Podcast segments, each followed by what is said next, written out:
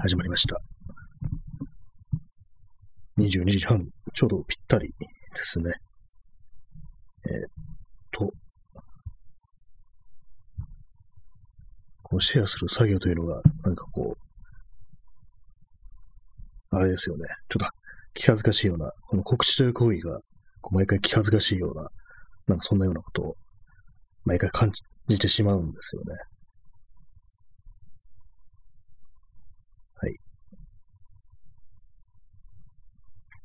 始ました。えー今日はあれかな、第15回、このライブ配信は15回目ですかね。29日。いや、14回目かな。まあ、どうでもいいですね。数字のことは。まあ、そういうわけで、本日も始まっておりますけれども。えーこんばんは。夜部屋で朝を待つライブ配信。一応、便宜的なんかシーズン3みたいなね、こういう、そういう番号を振ってあるんですけども、まあ、それはどうでもいいです。ただね、こう、何やってみたかったという、それだけなので、まあそういうわけで本日も始まりました。多分第13回か14回のライブ放送ですけども、本日は土曜日ということで、土曜日といえば、乱行ということで、今日はあの、ね、アルミ、ハルミオリンピック選手乱行村スペシャルということで、始めました。えーまあ、それどうでもいいんですけども、あの、あれなんですよね。選手村に、こう、よくまあ、いわゆるなんか本当なのかどうかわかんないですけども、都市伝説なのかもしれないですけども、あの、選手村にはあの無料でこう、避妊具が配られるなんていう話を聞くんですけど、本当なんですかね。で、アスリートっていうのは、ああいう場所でそういうふうになんかこう、ね、そういうことしないと進まないんですかね。私思い出すのはあれなんですよね。あの、ロッキー1でこう、そのね、コーチのトレーナーのミッキーがロッキーに向かって、言っとくが女は控えろよっていうふうに言うシーンがあるんですよね。女は足に来るっていうようなこと言って、まあ要はセックスするなよっていうことなんですけども、オリンピック選手、五輪の選手、ね、そういうのないんですかね足に来ないんですかねまあどうでもいいんですけどもね。まあそういうわけでね、まあこう、そういうわけ、どういうわけかわからないですけどもね。まあ選手乱婚村ということでね、まあ、このね、コロナ禍においてね、そんなことが起きたのが、まあそもそも選手が来るのかって話ですけども、そんな、なったらこう、ね、それこそ破滅に向かってツアー2021ってことで、ね、そこでこう、まあ蔓延するみたいなことを考えてしまうんですけども、どうなるんですかね？なんかもう未だに、もう7月の半ばぐらいでしたっけ、オリンピックって。まあ二十何日だったような気がするんですけれども、そうすると、あと、ね、2ヶ月ぐらいですよね。本当にやるの？っていうね、気がするんですけど、本当にやる気がしてきましたね。で、なんかこ、これ言ったらちょっとあんまこう、ピラには言えないですけども、本当にこう、開催して、でも二度とできないぐらい大失敗した方がいいのかなぐらいに思った、思ったりしてしまいますね。中途半端になると、こう、またやろうなんていうね、声が出てしまうんで、本当なんかもう、二度と立ち直れないぐらいにこう痛めつけられた方がいいのかなと思うんですけども、でもそうするとこうね、それによってこう、まあ被害を受けるというか、ね、それこそ病気になっちゃったりしてね、ウイルスに感染して死んじゃったりしたら、その命は戻ってこないわけで、だからそういうことも、まあ大っぴらには言えないんですけども、なんかどうしてもそういう気持ちが出てきてしまいますね。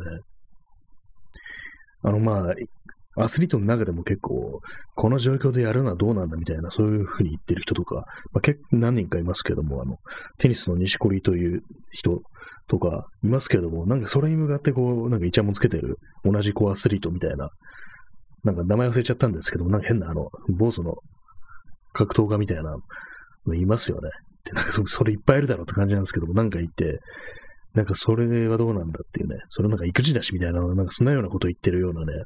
やつがいたんですけども、もう人じゃなくてやつ、やつ呼ばわりですけども、なんか本当なんか、ムカつきますよね。本当にまあそこまで自分のことしか考えてないからね、そういうふうにこう、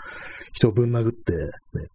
る格闘家なんかやってんだよみたいに思うんですけども、まともな格闘家にそれ言ったらまあ失礼ではありますね。ちょっとそれもあるんでね、なんかこう、ね、とてもそんなこと言えないなと思ってるんですけども、言ってんじゃないかって話ですけどもね。どうなんですかね、あれ、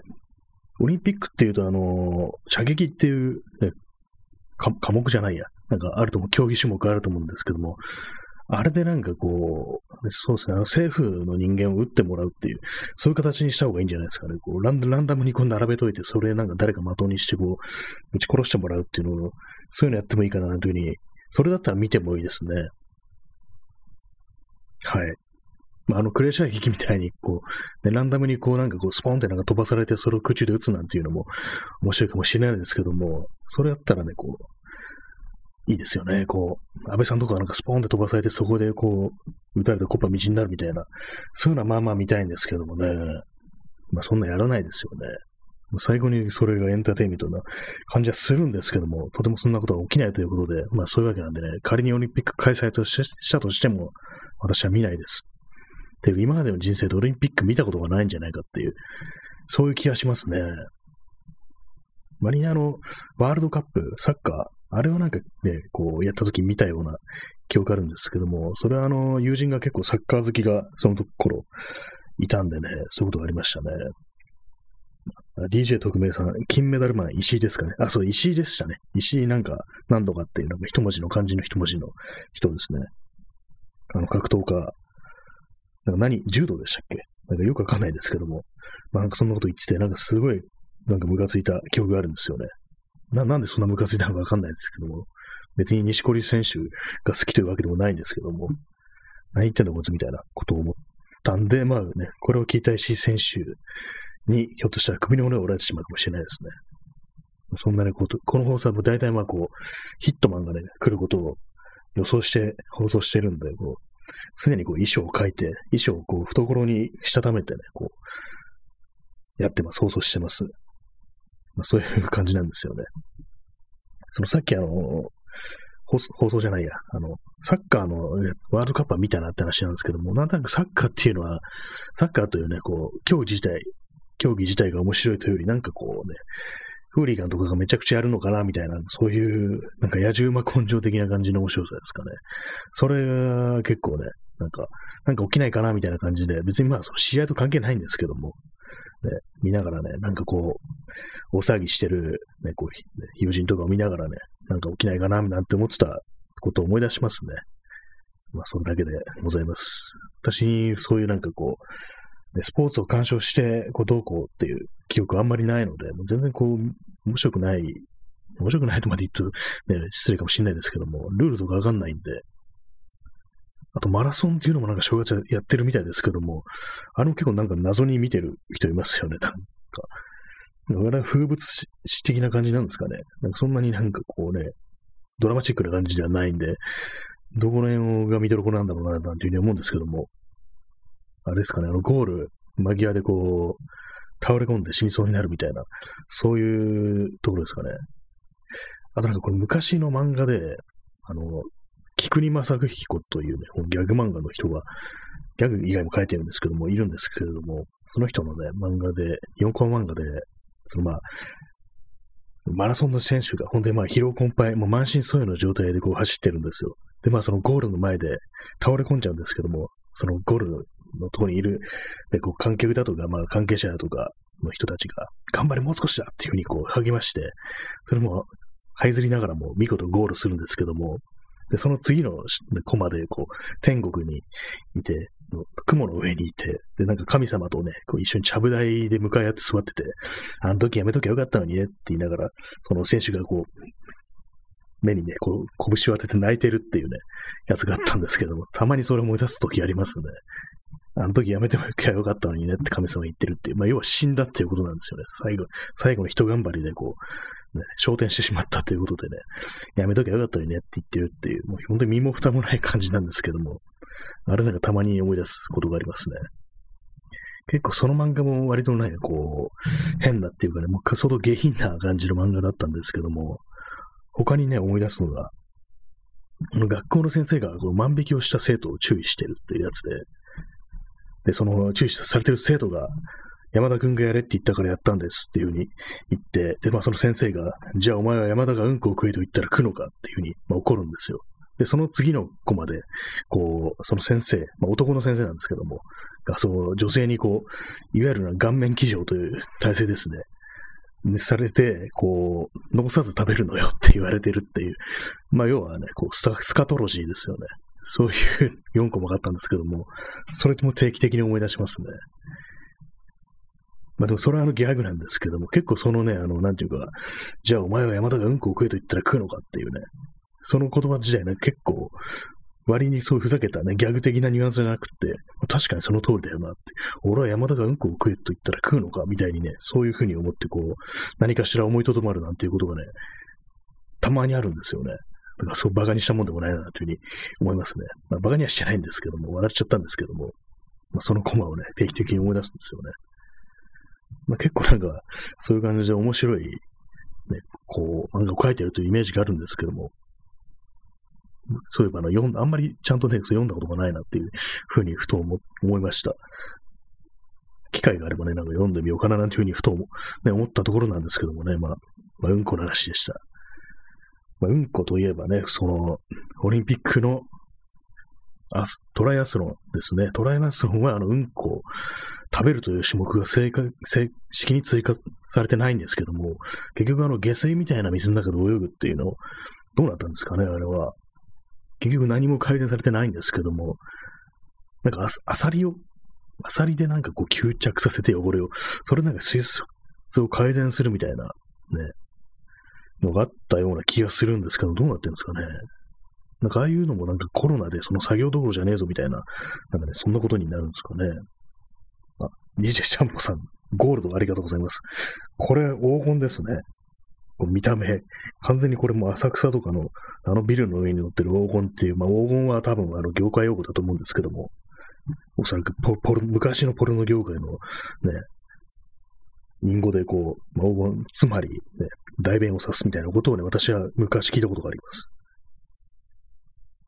いいですね。このゴーゴールドってどう、これ狙ってますよね、確実に。この形は。あったな。これはスタルクというね、こう、デザイナーの人がね、作ったと言われる伝説のゴールドですね。まあ、今もありますけれども。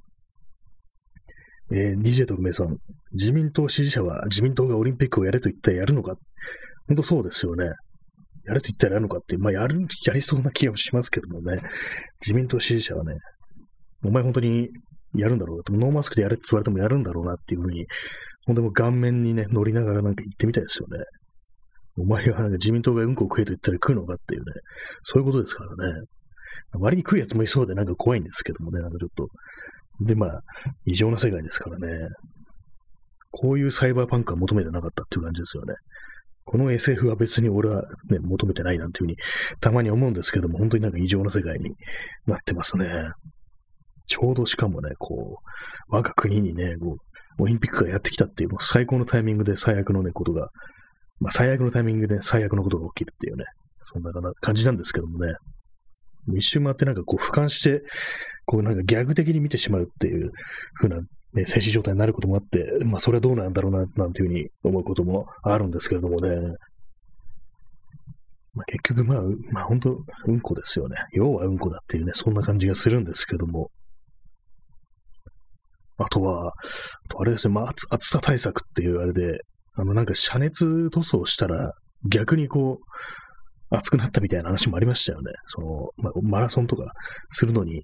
まあ、路面が暑いから、そこでまあ、遮熱をすると。熱を跳ね返すと。アスファルトが。そしてあの、跳ね返って熱がちょうど走ってる人間の顔あたりに、こう、まで上がってきて、まあ、熱い空気が上に上がりますからね。それで余計熱くなったなんていう、そういうようなニュースもあったと思うんですけども、どうなったんですかね。いっそ死ぬかみたいな感じしてきますね。それ、そこまでやられると。よりなんかこう、対策したことによって悪化してるっていう、えらいこと起こってるなって感じですけどね。あとあれですね、国立競技場、新しく建てた国立競技場で、まあ、エアコンがないと。まあ、それで、まあ、どうするんだと言われて、こう、勝ち割りなどのね、こう、伝統的な対処方法があるみたいなね、もう完全に気が狂ったとしか思えないような、発言があったと思うんですけども、まあ、それに加え加えてあれですよね、頭の上に傘が乗っかってるっていうようなやつありましたよね。あれ何だったんだろうっていう感じするんですけども、小さい傘みたいなやつですよね。あれ何だったんだろう。あれどう、あれ売るつもりだったんですかねなんかそもそもよくわからないんですけども。なんか本当になんか異常なね、あれですけども。なんかああいう、でもね、あの手のなんか頭の上に傘が乗っかってるみたいな帽子って、よくまあ、SF に出てくるような気がします。あのなんかブレードランナーでも被ってる人いたような気がするんですけども、もうそういうね、SF は求めてないからっていうね、話ですよね。狙ってんのかよっていう気がするんですけども。まあ本当にそうですね、僕は。まあ、今日はまあテーマが、まあ、乱行っていうことなんで、まあ乱行について語れるね、こともないですけども、乱行って犯罪なんですかね、そういえば。あんまよくわかんないですけども。あ、そう嫌な話も出しちゃいましたね、あれ。なんか、警官がこう、ね、集団で強姦してなんか無罪になったみたいな、このようなことが、そんなニュースありませんでしたっけ？なんか何年か前に。なんかあれ、ちょっと思い出して、ね、こう、ね、警察署に何か、何かしら打ち込みたくなるようなね、気分になってきてしまいますよね。核ミサイルとか。てか今日かなり全般的に物騒ですね、言ってることが。ね。政治家をこうね、ランダムで打ち出して、そこを射撃して粉々にするみたいなことをね、言ってしまいがちですけども、今日はかなりこう、ここ最近なんか非常にスプラッターなこととかね、そういう発言が増えてきてる気がするんで、これもなんかね、もし聞かれてもしたら、ね、とっ捕まったりするんじゃないかなというふうに思ったりしますね。すべてこう傍受されてるみたいな、ちょっとね、陰謀論的なことをね、考えてしまいますね。あまりにもなんかこう世の中がひどいと、そういう陰謀論的なこうフィクションだがいろいろ摂取してみたくなるっていう、読んでみたり見てみたくなったりするっていうのありますね、そういう。しかも結構昔の映画でメル・ギビソンが出てくる陰謀のセオリーっていうようなのが映画があったと思うんですけども、でなんかあれずっと見ようかなと思ってて、結局見てないんですけども、なんか割となんかね、こう、B 級な感じがするんですけども、どうなんですかね。結構あの、フィクションの中に出てくる、まあ映画とかの、そういう陰謀論者っていうのは、まあちょっと行かれた人で、で、行かれたことばっか言ってるんだけども、その中に一つの真実があるみたいな、そういう役どころで出てきたりするような気がしますね。で、実際にまあこう、まあ、世界がめちゃくちゃになるに際して、その人の言ってたことが一つだけ正しかったみたいな、なんかそういう役どころ出てきたりして、で、まあ映画の中だと、まあちょっと行かれてるけど、なんかちょっと憎めないやつみたいな、そんな役どころで出てくるような気がしますね。なんて映画だったかなあれは、2020という映画だったような気がするんですけども、あの、ジョン・キューザックが出てくる映画で、まあ、その名の通り、こう、大洪石が起きて、世界破滅するみたいな、そういうような、ね、映画なんですけど、その中に確かあの、また名前が思い出せないな。あの、あの人ですね。ウィリー・ハレルソンだったかなだったかなんだかが出てきて、まあそう陰謀論者みたいな、行かれたことばっかり言ってるっていう 人の役で出てくるっていうのありましたね。まあ今日はね、そういう感じでかなり物騒な内容の放送を、ことを話していこうかなと思います。まあこのタイトルにふさわしい感じで破滅に向かってツアー2021っていうことなんですけども、でもあの東京の街中に出てる、ね、あのバナーみたいなやつは、だいたい2020って書いてあるんですよね。東京2020っていう、もう、ね、時計の針を進めることを拒否してる、ね、年っていうね、相当やばいですよね。ある意味なんか、時空の中で隔離されてるみたいな感じなんですけども、そんな中でこう、そういう都市がね、こう、オリンピックをやるっていうことなんですけども、これはもうね、みんなで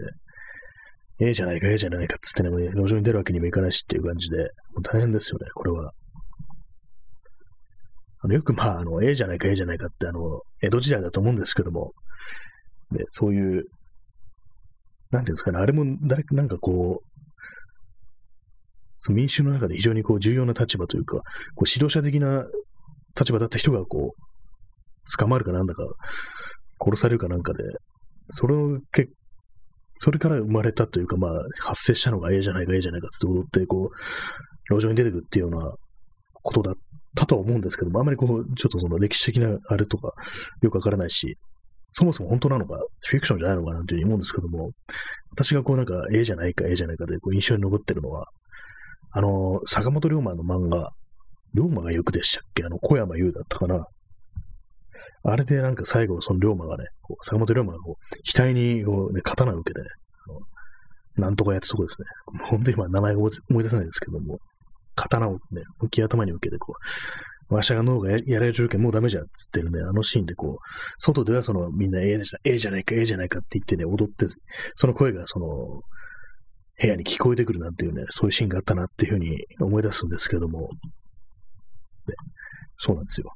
A じゃないか、A じゃないかというわけにもいかないっていう、路上に出るのもかなり難しいというようなことですからね。一体どうなってんだって感じですけども。まあ、まあ異常ですよね、本当詰まるところ異常であるっていうね、感じなんですけども、本当にまあ語彙がなくなってとそういう言葉しか出てこないっていうところですね。まあ、そんな感じであの今日は何をしてたかというと、まあ、あんまりね、こう外に出る元気なくって、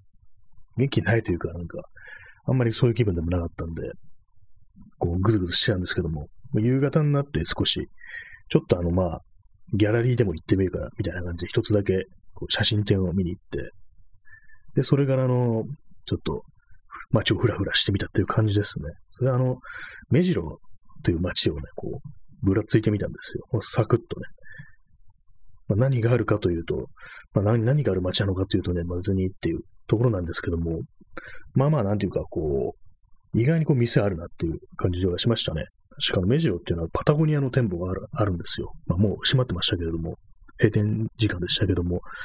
あったりして、割にこう、服屋みたいなのもよく見るとあったりして、っていう感じですね。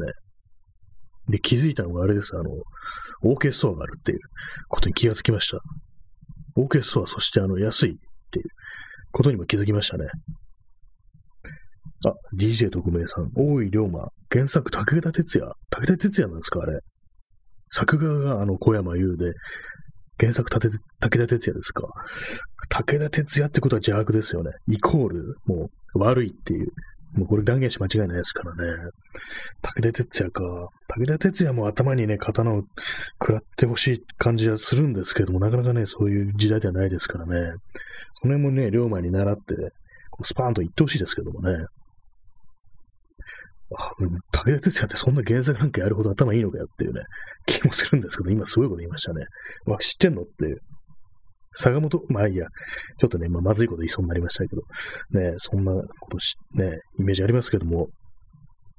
武田鉄矢というと、やっぱりこう、山田洋次の春からなる山の呼び声じゃなくて、えー、幸せの黄色いハンカチですね。に出てくるね、こう、すぐね、こう、女と見たらすぐやろうとする、ね、最悪な男っていうね、イメージがありますね。でも原作武田鉄矢ちょっとびっくりしましたね。どんなんだよっていう気がしますけどもね。あんな、別に教育者でもないね、一ミュージシャン、一役者がね、何を抜かしてんだって感じしますけどもね。それは伊集院光に普通にね、こう、あいつ嫌なやつだよねっていうね、ラジオで言われるわけだっていうふうに思うんですけどもね。ちょっとびっくりしました。武田鉄矢なんだっていう嫌な世の中だなと思いましたね、本当まあ別に坂本龍馬自体が別にっていう感じですけども、よく知らないですけどもね、なんかただの武器商人なんていうふうに、こうたまに言われたりしてるような気がしますけどもね。そういうわけでね、今日はあの、まあ、目黒のあたりをこう、ちらっと徘徊したっていう感じですね。割とすぐ帰ってきました。あんまりこう、そんなに元気でもなかったんで、で、まあ、OK ストアが安かったという話なんですけども、そのオ OK ストアに行ったら、そう、あれなんですよ。三ツ矢サイダー、レモラというものがありまして、これは要はあのレモンとライムっていうことらしいですね。レモンとライム風味の三ツ矢サイダーなんですけども、なんかね、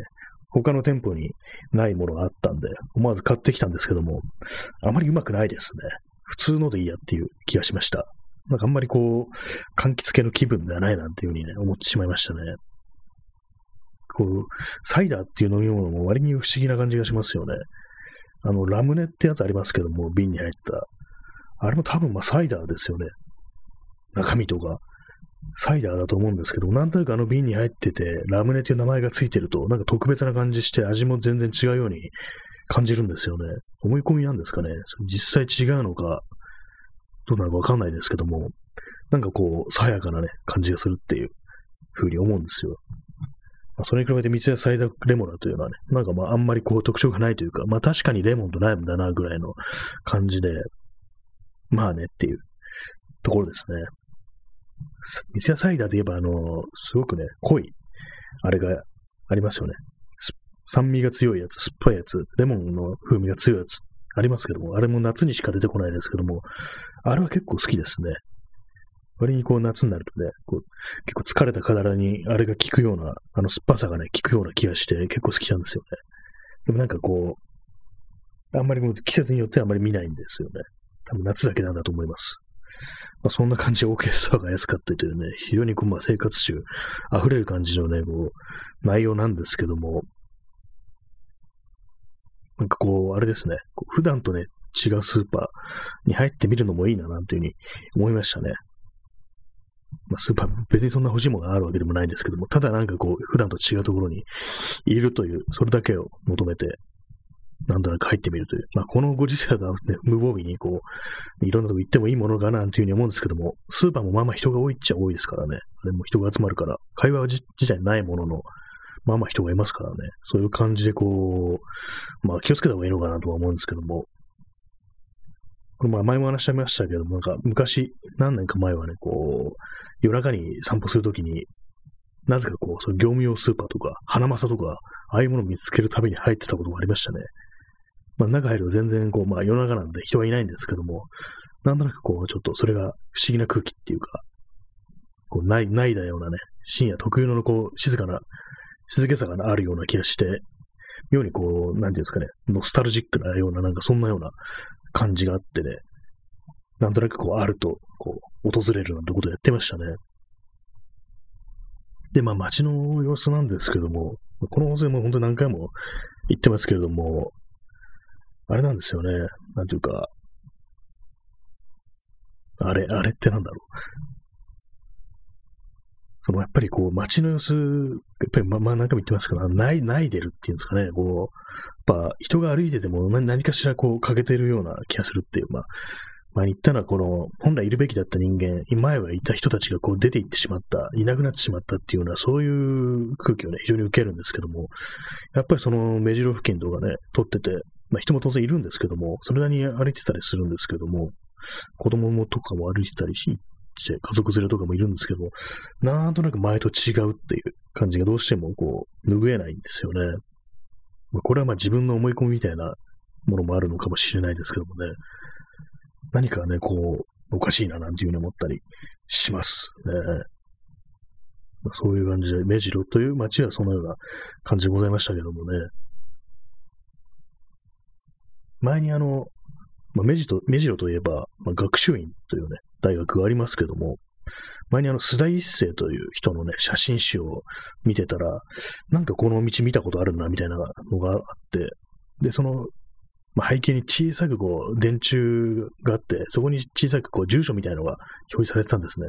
それを見るとなんか学習院っていう風に書いてあって、これはもしかしてあそこの学習院の方に上がる坂なのではみたいなことをね、思って、でも見当をつけてね、今日行ってみたんですけども、やっぱりそうでしたね。そう写真見比べてみたら確かにここだみたいな感じになって、まあ建物はね、結構もう変わってしまってて、今タワーマンションみたいなのが建ってるんですけども、確かにこの感じの坂だわっていうような感じで特定ができました。ねまあ、それだけの話なんですけども、結構あの昔の写真とか見て、見ながら、ここはどこなんだろうって思うことがあるんですけども、割にわからないですね。時代とによっては本当に。なんとなくこう、うっすらなんかその空気という雰囲気っぽいものは感じるんですけども、具体的な場所というものが結構わからないっていう、自分が普段もう行ってるようなところでも、あるんですよね。結構、昔の白黒だとやっぱり情報量とかも少ないしっていう感じで、まあ、70年代とか60年代だとやっぱり地形そのものはそんな変わってなくても、立ってる建物だとか、まあ、そういうものはね、大体まあなくなっちゃってるわけで、そうなるとやっぱりあれですね、その電柱っていうものはかなり情報として結構大きいのかなというふうに思ったりしますね。あれってそんなに変わらない、位置変わらないと思うんで、それをなんかそこから見当をつけてみるみたいな。で、まあ、拡大したら、あの、よく見たら住所が書いてあるなんていうね、こともあるんでね、やっぱそれは重要なのかなって思うんですけども。あと、あれですね、木ですね。木はなかなかこう、なくならないと思ってたんですけども、目印になるんじゃないかなっていう、特に大きな木とか大木は。でもこのなん、なんていうんですかね、やっぱりこう、これも五輪の影響なのか何なのかわからないですけども、やっぱりその、亡くなった木っていうのがね、この何年かで結構あるなと思って、私のこう、行動範囲でも結構この木伐採されたんだみたいなのは、もう注意深く見てるとありますね、やっぱり。結構もうでかいのがこう、一気に一掃されたみたいな感じであったりして、まあ、なんでかわからないんですけども、まあ、木がなんかもう枯れかけてるみたいな、そういうことなのかもしれないですけども、割にこれがこの5年ぐらいでかなり多いような気がするんですよね。まあ、そんな感じなんでね、やっぱりこう、オリンピックの影響かどうかわからないですけども、やっぱりこう、一つのね、東京というものの姿が、ちょっと一部が失われていく段階に入っているのではないかなというふうに思ったりしますね。たまにこう、あの、Google のストリートビューで、こう、昔の、昔といってもまあ10年ぐらいですけども、そういうのチェックしたりするんですけども、あれ確かあの、遡れますからね。その、ストリートビューの何年何月の時点ではこれでしたみたいなのがある程度遡れるんで、それをたまに見ることあるんですけども、やっぱり10年ぐらいだとまあそんなには変わってないのかなっていうふうに思ったりするものの、結構ね、あの、駅前とかのビルが割にこう変わってたりするっていうことを感じますね。まあ、なん、なんていうんですかね、こう、そういうものを、変わってしまったものを見て、なんかこう、感傷的になることもあれば、なんか逆にそういうものが失われていくっていう、以前の姿が失われていくことに対する、こう、恐怖みたいなものをまあ感じないわけではないな、というふうに思ったりしますね。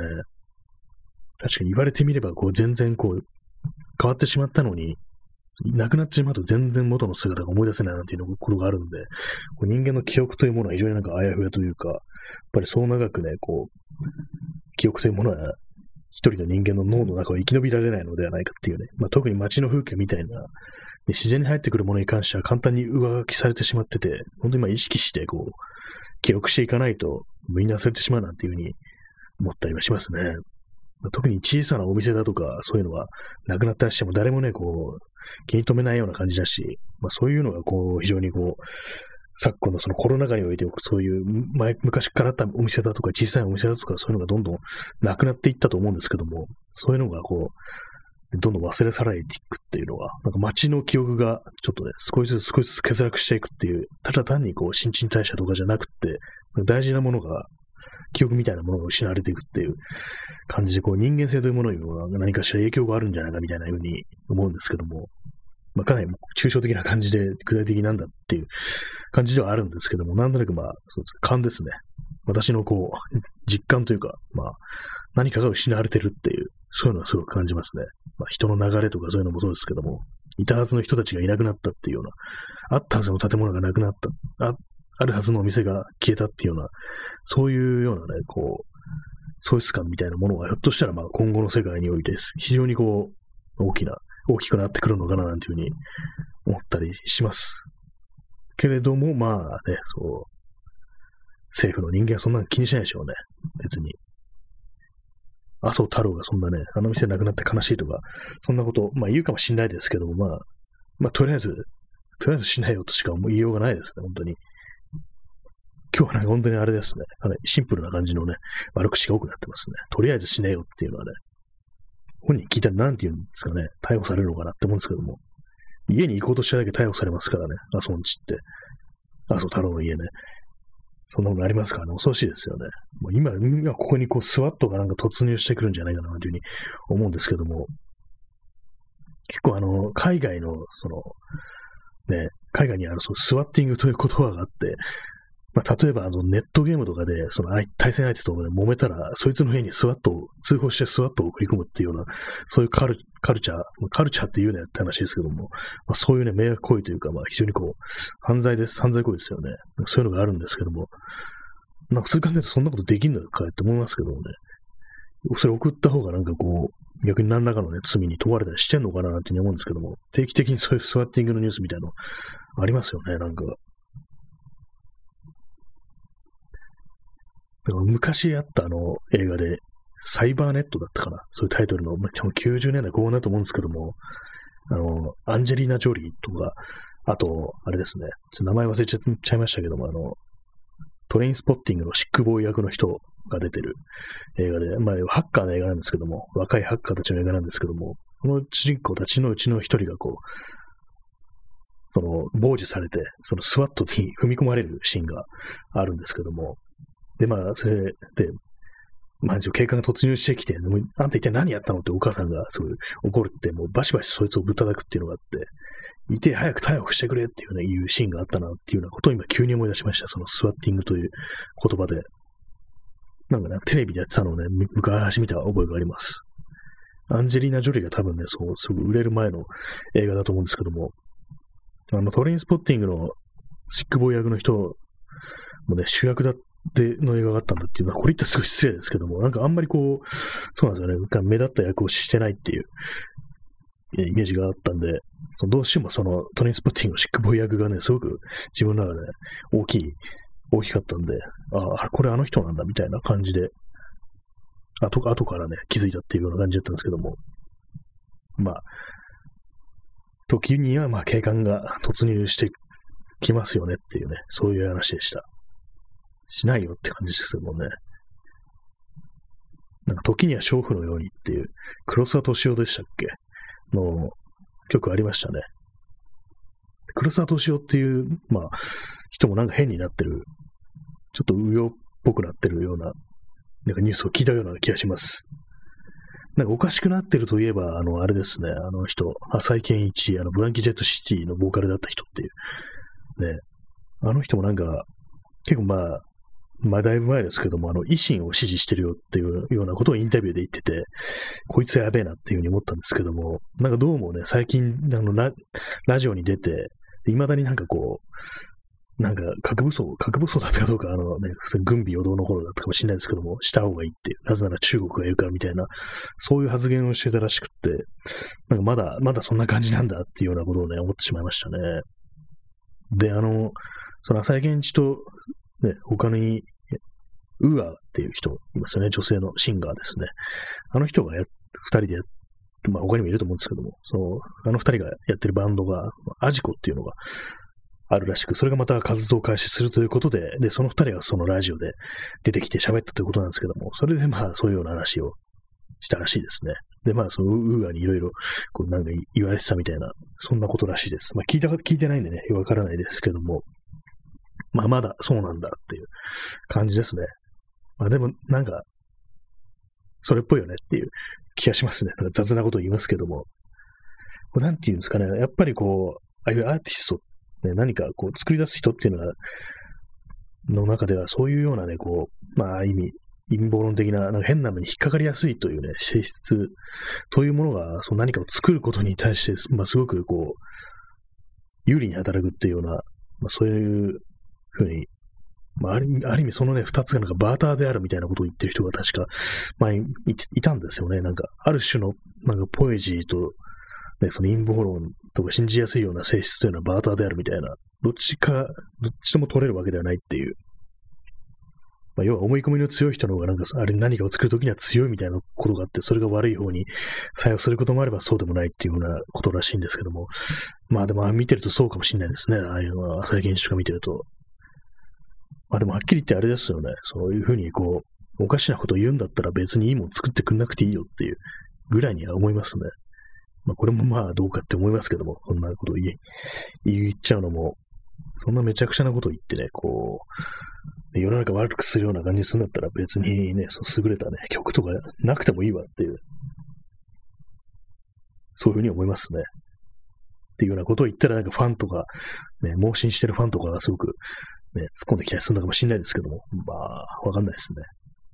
あんまりこうそうなんですよ。あの、自分は、自分の好きな、こう、アーティスト、バンドとかに対して、ね、すごく思い入れたっていうか、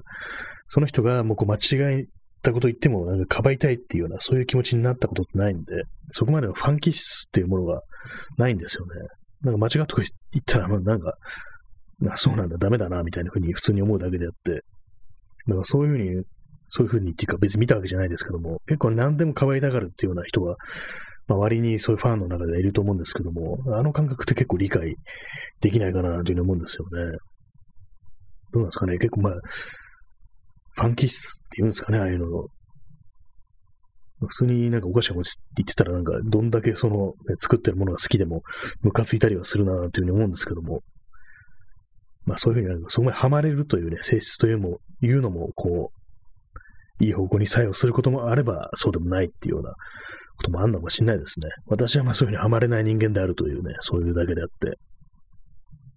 まあそんな感じで今日はね、こう、いろいろ乱行の話をしてるんですけどもね、乱行の話をしてるんですけども、乱行の話題はないですね、特に。乱行って犯罪なんでしたっけ？で、さっきも言いましたっけ？同じことをね、こう、1回の放送で同じことをね、2回、3回言ったらもうさすがにこう山下慎吾のレベルは超えてますからね。山下慎吾は同じ話何回もしましたけども、半年だったか1年だったかの放送で同じ話を5回したっていうことなんで、1回のね、この1時間で同じ話5回したらもう死ですよね、完全に。そんなね、短い、ね、間に同じ話何回も繰り返すのはね、それはね、あの、私の親戚のおばあさんですよね、完全に言ってることが。たまにこうなんかこう、用事があってね、こう、親戚のね、おばさんの家に行くと、1時間ぐらい滞在している中でね、5回ぐらい同じ話をされるということがあって、まさにあれ山椒慎吾だなっていうふうにね、思った記憶ありますね。そうなんですよ。同じ話を、このレコードでね、この曲を聴いてるっていうようなことをその1時間ぐらいの滞在の間に5回ぐらいこう、ね、言われるっていう。家の中はずっとそのね、1時間ぐらい案内されてるっていうね、ループですよね。そういうことが、まあ、あるんですけども、まあそういう、なんていうんですかね、そのなん、なんかこう、あれですけども、そういう陽気な感じの、なんですかね、そう、衰え方っていうのは、割になんか面白いっていうかね、なんかいいなっていうふうに思ったりしますね。とにかく陽気であるっていうような、ね、人なんで、まあそれだけです。ね、私のなん、なんですかね、私の祖母の姉かな。いまいちなんかこういう親戚っていまいち分かってないっていうのありますよね。この人俺の何なんだろうみたいな、ありますけども、まあそんな感じだと思います。ねまあ、そういうね、感じを、まあ陽気陽気にやっていきたいなっていうね、話でございました。ねまあ、陽気にやっていくっていうね、オリンピックも陽気にやっていくやついるんでしょうね、この状況でも、まあまあ。どうなんですかね、実際始まったらなんか盛り上がってしまうのかなというふうに思うんですけども、そもそもその、オリンピックで盛り上がるという回路がね、脳内にないんで、理解ができないんですけども、割になんか楽しんだり、テレビとか見てってことですよね。実際に、まあ、まあ、あれなんですか、無観客でやるのか何なのか、もう一切なんかその辺のことがわからないんですけども、観客入れんですかね。でもなんかあの菅とかいうね、なんか、日本のトップの顔をしてるらしいですけども、なんかそういう人間がいるらしいんですけども、そういうパーソンが。あれはなんか、特に別に無観客じゃなくてもいけるみたいなこと言ってるっていう、なんかそんなようなね、ことをニュースで言ってたような気がするんですけども、完全になんかもう何を見ても、これはなんか、虚構なんじゃないか、フェイクニュースなんじゃないかみたいに思ってくるぐらい、こう、行かれたニュースが飛び込んでくるんで、なんかもはやなんか、感情ってものが湧いてこなくなりましたね。まあそうなんだみたいな感じで、ちょ呆れても違うようななんか無感情みたいな感覚になってしまうところがあって、まさにまあ破滅に向かって2021っていう、ね、心境なんですけども、まあ、仮にこのコロナがなかったとしても結構ね、そういろいろ、やべえよやべえよみたいなこと言われてたんで、まずそこからしてね、こう、理解はね、できないんですけど、盛り上がるということに対して、どうなんですか、テレビの中継とかも、要は、まあ、選手が出てて、走ったり飛んだりしてると、そこを、それを映してるだけであって、別にこう、観客の盛り上がりとかそういうのが映るわけではなく、ただただね、そうたま実況みたいな、アナウンサーの実況みたいなのが流れてくるかもしれないですけども、そんな盛り上がれる要素あるかっていうふうに、やっぱ思ったりしますね。まあ、わかんないですね。わかんないとしか言いようがないです。基本的に。全然なんか、もうルールもわかんないし、野球のルールわかんないしっていうね、感じですね。あれ結構複雑ですよね、多分。自分は全然わからないです。はい。えー、野球といえば、こう、自分の中ではね、昔の漫画で、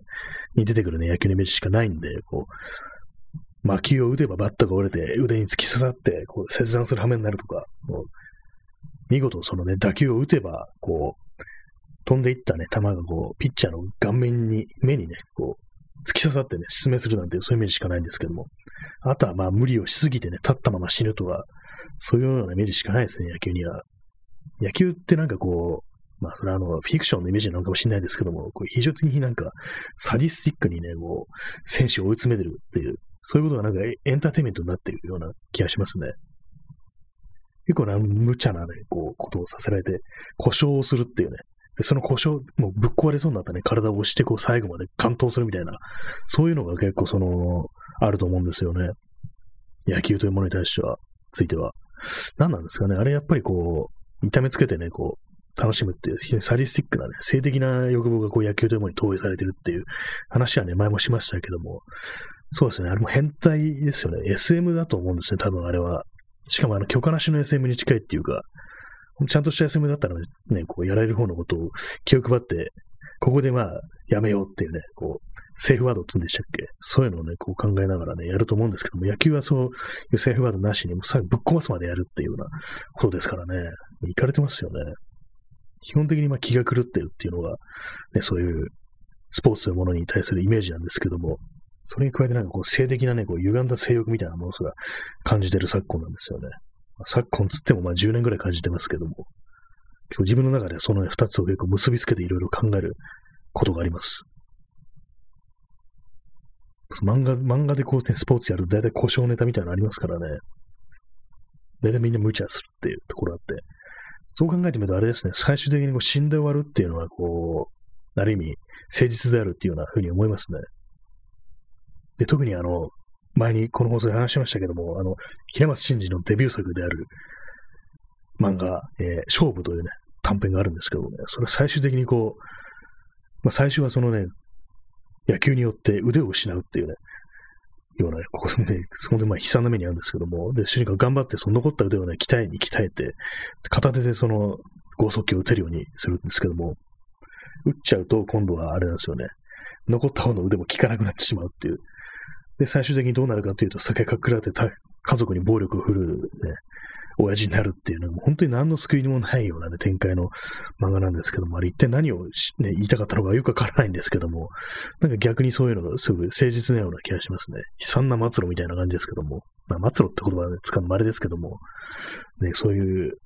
一度の故障というか、一度じゃないですけども、そういう悲惨な目に遭うこともあるっていう、勝負には勝ってもこう、失うものがあるっていう、そういうね、話だったのかな、というふうに今となっては思いますね。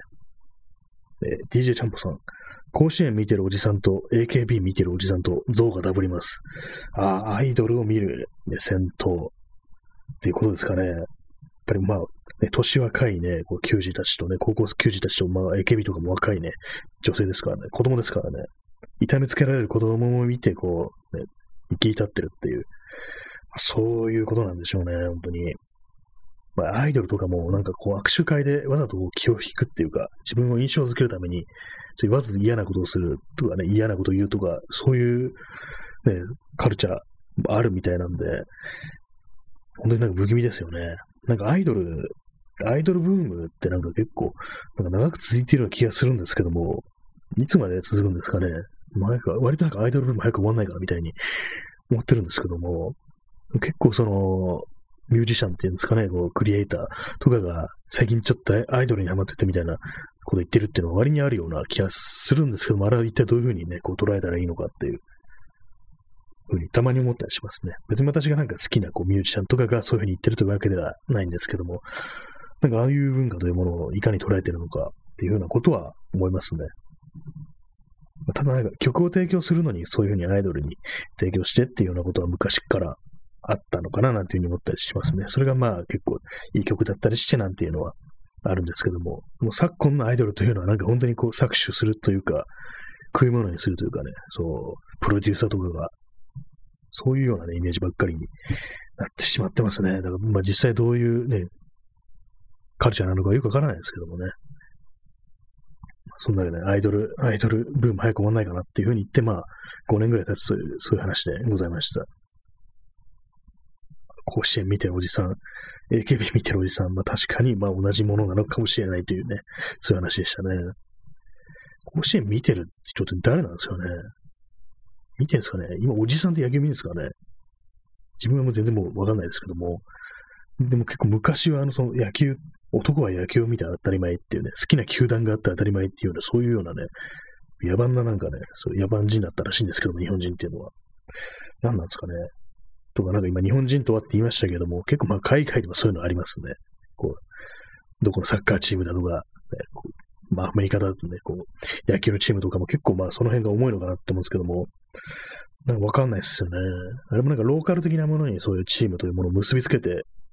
るのかなと思うんですけども、まあそれ、まあローカルでこう、生まれたものをこう応援していくっていうんだったらまあ、まあわかるのかなっていうふうには思いますけどもね。あの、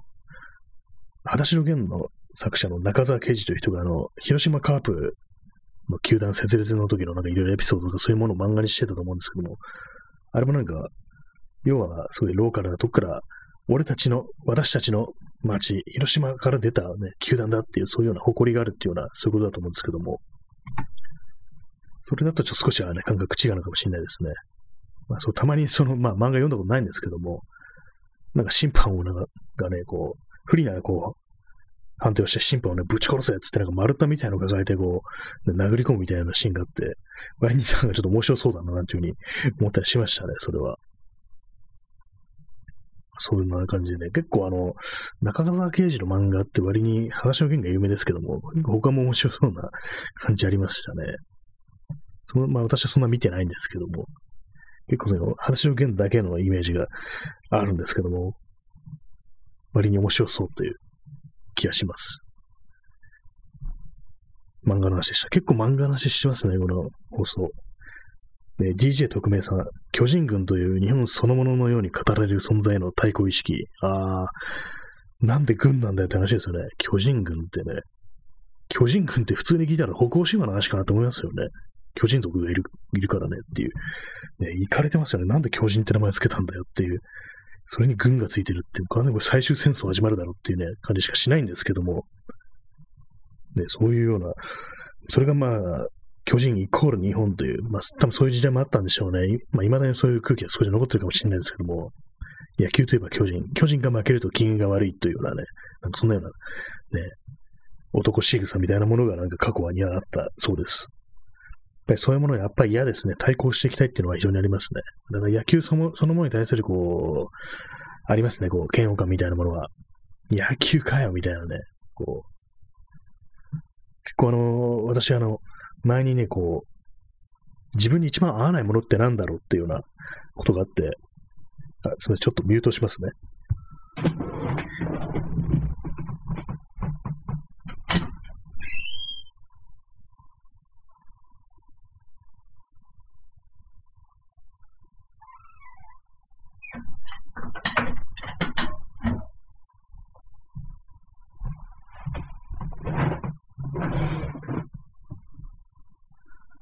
ちょっと今日の内容がね、あれだったんで、ヒットマンが来たんでね、ちょっとバットで殴り殺しておきました。バットといえば武器だろうっていうね、話ですからね、ボールを打つもんじゃないっていうね、人を殴り殺すものだっていう、そういう意識があるんですけどもね、そうですね、あの、今何の話をしてしてたか完全忘れてしまいましたけども、今日巨人の話でしたね。巨人軍の話で、完全に今、頭から抜けてしまいました。そうなんですよ。まあ、何がね、こう、どういう球団、どの球団が好きだっていうのが当たり前だった時代に本当に生まれなくてよかったなっていうふうには思うんですけども。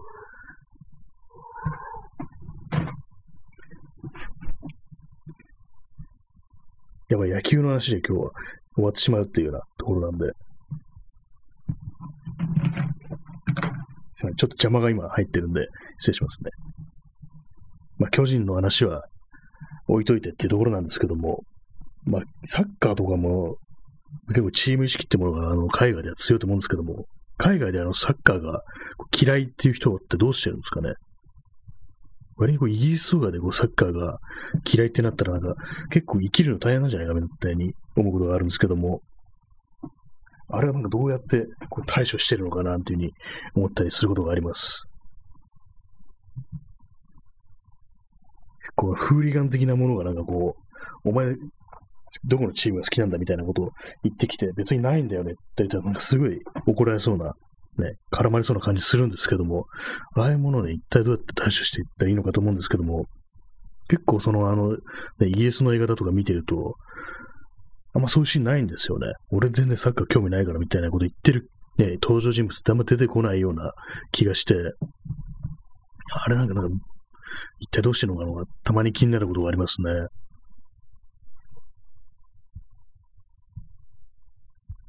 サッカーと、あと、アメリカだと野球、野球の側になんかあのバスケとか、あと、なんちゃっけ、アメフトとかも割にこうでかいですよね。なんかそのスポーツ文化ってものが非常になんかでかいっていうのはあるんですけども、ああいうもの本当好きじゃないとなると、なんかアメリカっていうのはそんな、別にまあ興味ないと言ったら大丈夫そうっていうのああるんですけども、なんかこう、イギリスのフーリガン的なものを見るとね、まあ、ああいうのはまあイタリアとかもそうなのかもしれないですけども、なんか結構その、はっきりと公言して生きていくのって結構きついような気がしてしまうんですよね、なんか。どうしてるんですかね。海の外にいる我々のような人間というのは一体どうしてるんでしょうかっていう。まあ、我々という感じでこう、完全に仲間にね、入れてしまいましたけども、自分だけ、自分だけかもしれないですかね。こんな、ここまでね、スポーツというものを憎んでるのはっていう。だから、結構あれなんですよね、この、オリンピックに際して、こうアスリートというものが、もう何様だよみたいなこと言われてるというのにね、こう見て、割となんかちょっと留飲が下がる的なところはあるんですけどもね、なんか、まあそこまでまあその個人をとかね、人間を憎んでるわけではないんですけども、その当たり前とされてる風潮というか、一応権力を持っているというかね、文化的なものに対する危機感みたいなものは必要にあるんですけども、そうは言ってもこういうふうにこう、あれですよね、オリンピックをやろうっていうようなことを言ってるアスリートに対するこう、悪い感情っていうのはどうしてもこう、拭い去るのが難しいかなというふうに思ったりしますね。結構まあ、まあ、大っぴらには言えないですけど、なんか、気がつくなこいつみたいなことは割に思ったりします。発言とか見て、何言ってんだみたいなのは。ね、なんか皆さんが、こう、やれ、やれない理由じゃなくて、やれるように、ね、考えてくださいっていう、そんなこと言ってる人もいましたけども、なんか、体操選手の。あれもなんかかなりね、こいつは何を言ってんだみたいなことを、だいぶ思った記憶があります。まあ、まあ、それは、それなりにこう、結構ね、あれもあったみたいですけど、批判の声も結構あったみたいですけども、さっき言ったあれですよね、本当に何だっけ、石井。ね、なんかすごく嫌だなっていうふうに思いますね。そんなわけで、えー、時刻はただいま23時26分ですね。本日は5月の29日ということで、あと4分、3分半少々っていう、ね、感じなんですけども、なんか最後の最後に来てなんか失速した感じがありますね。ちょっともっとね、こう、過激、過激なことをね、割と言ってた方がいいのかと思うんですよね。過去のラジオで、かつ生配信なんだから、もっとね、好き勝手にやっていったりした方がいいのかなというふうに思ったりして。で、まあね、そう、そうね、こう、逆にこう、視聴者数がそんなに多くないというね、それも一つのね、強みになるというかね、めちゃくちゃなこと言ってもそんなに見てないからいいだろうっていう、まあ、ある意味こう無責任、無責任な感じのね、言葉かもしんないですけども、そんな風に思うんですよね。結構その一人でこういろいろなんかこうニュースとか見ながら頭の中でね、こう喋ったりする、喋ったりするとも言えないですけども、いろいろ展開するんですけども、その時はまあまあね、こう、面白いというかね、過激なことを言ってるつもりではあるんですけども、それがあれなんですよね。なんかこう、いざお話し始めると、なかなかこうスムーズに出てこないっていうような、そういうところは割とありますね。まあ、しゃっくりが出ました。もっとね、めちゃくちゃ痛いなと思うんですけども、やっぱり、その辺のいざという時に、こう、まあ、へたれるみたいなところは、まあ、それなりにあったりしますね。これ言って大丈夫かなみたいなことは、割に思ったりするんですよね。ツイッターとかでもね、こう、めちゃくちゃなこと書いたりして、まあ、私のめちゃくちゃっていうのは、なんかこう、ね、理にかなったというか、意味のあるということよりは、なんかもっとナンセンスっていうか、意味不明なことをこう書き散らしてるっていうようなことが多いんで、まあ、そんなに危険のあることではないんですけども、今すぐにこうヒットマン、ヒットマンをね、送られるようなね、内容ではないんで、まあ、そこまで気にすることもないのかもしれないですけども、やっぱりどうしてもね、こう、人の目を気にしがちなところもありますね。人の耳というかね、まあ、そんなようなことを考えたりしながら、こう、日々、書いたり、喋ったり、つぶやいたり喋ったりしてるという感じですね。あのまあ、最後の最後この話かって感じですけども、あの、屋上で半裸で日光浴をしてるおじさんがいて、それがなんかこう、非常に困るというようなね、ニュースがあって、でまあ、日光浴って単語を見た瞬間にこう自分の脳内では自動的に肛門というね、単語をこう、文頭に追加して、頭に追加して、肛門日光浴というね、言葉にしてしまっているということに今日気づきました。あの、肛門を日光に当てると体にいいみたいな、なんか謎のね、ムーブメントがあるらしい、あったらしいっていうインスタとかにそういうね、肛門にこう光を当ててるのをアップしてるインフルエンサーが結構いたみたいな話を聞いたんですけども、日光浴となるとね、そんなことを考えてしまいましたね。で、まあ、肛門、肛門出してないんで、まあ、それ犯罪じゃないですけども、まあ、もし肛門をね、出してね、日光浴してる人いたら、まあ、ゴルゴに狙撃を依頼して、クラウドファンディングでね、依頼しても、打ち抜いてもらうっていうね、感じですね。まあ、肛門をなんかこう、肛門に銃突っ込まれるとなると、あの、殺し屋市をどうしても思い出してしまいますね。はい、あ DJ チャンポさん、拍手ありがとうございます。拍手ありがとうございますっていうね、ちょっとこう、ふうに言ってみようかなと思いました。まあ、今日はね、だいぶこう下品な話も多々しつつお送りしてきましたけども、まあ、本当にまあ、あれですね、5人やるとなったらもっと会議になっていくのかもしれないですね。まあ、そんなわけで本日はこの辺りで終わりたいと思います。それでは、おやすみなさい。